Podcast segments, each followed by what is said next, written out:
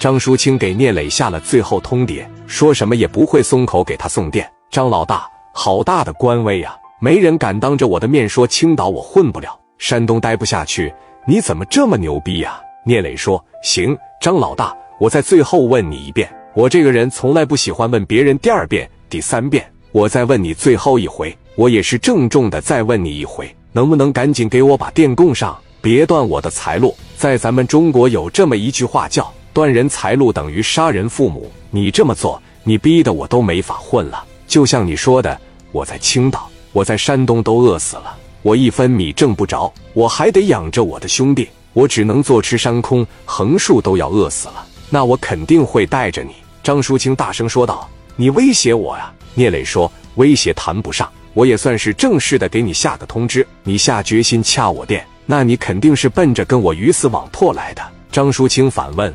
放屁！聂磊，你没儿子吧？你没姑娘吧？我给你儿子腿打折，我道貌岸然跟你要点，你会同意吗？出去！你要不出去，我抱阿 Sir，没得谈的，谈不了。聂磊呵呵一笑，说：“我让你变得跟你儿子一样，躺在床上，你信吗？”张淑清也不甘示弱，说：“你试试，我怎么就这么不信呢？你敢打我啊？你有几个脑袋够掉的啊？”蒋元从怀里边把五莲子拽出来了。张淑清一看，本能的吓了一跳，说：“哎，你他妈要干什么？”张瑶在一旁叫道：“爸，他真敢打，他真敢打！”张瑶他妈一看，紧张了，说道：“你可不行了呀！”又对张淑清说：“有什么事儿，你跟这伙人好商量。你快点，我瞅他这样，他怎么要打你呢？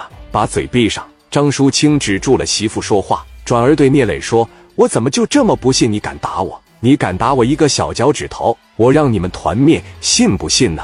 滚蛋！聂磊从蒋元手里拿过五莲子，说道：“提醒过你了，给你脸，你不要。”说完，哐的一枪打在了张淑清的脚上，一下把张淑清打坐下了。紧接着，五莲子一上膛，聂磊说：“把那条腿拿出来。”蒋元和刘毅上去摁着张淑清的脑袋，把另一条腿露出来了。聂磊把五莲子顶在了张淑清的膝盖上。哐的扣响了扳机，紧接着第三下，啪的一撸往张淑清脑袋上一顶，说：“三个小时之内，我那几个地方来不了电，我就送你回老家。”一开始是顶着脑袋，紧接着枪口一移，擦着张淑清的太阳穴，扣响了扳机。张淑清吓得一声惨叫。打完以后，地上一大滩的西瓜汁。张瑶心里害怕了，下一个会不会是自己呢？张淑清的媳妇吓得不敢吱声了。聂磊拿着五连朝他脑袋上一顶。张淑清的媳妇颤颤巍巍说：“你太过分了吧？”聂磊说：“他现在挺糊涂，你指定是个聪明人。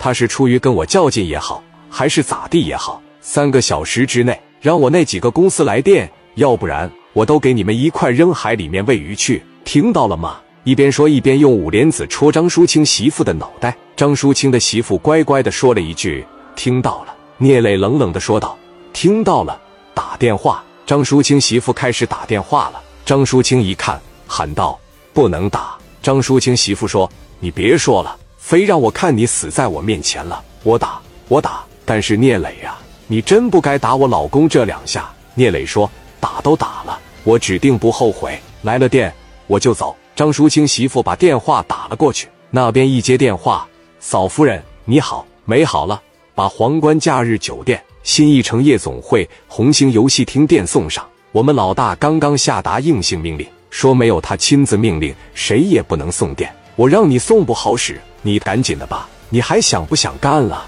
张淑清媳妇转而对张淑清说：“你别犟了，行吧？让他们先走，完事了，你得看病啊！你这么流血，你会死的。”张淑清实在是没办法了，对着电话说：“把电送上吧。”半个小时左右，聂磊的电话响了。三个地方都有电了。聂磊听到消息后，对张淑清说了这么一句话：“打了你，我都不带跑的。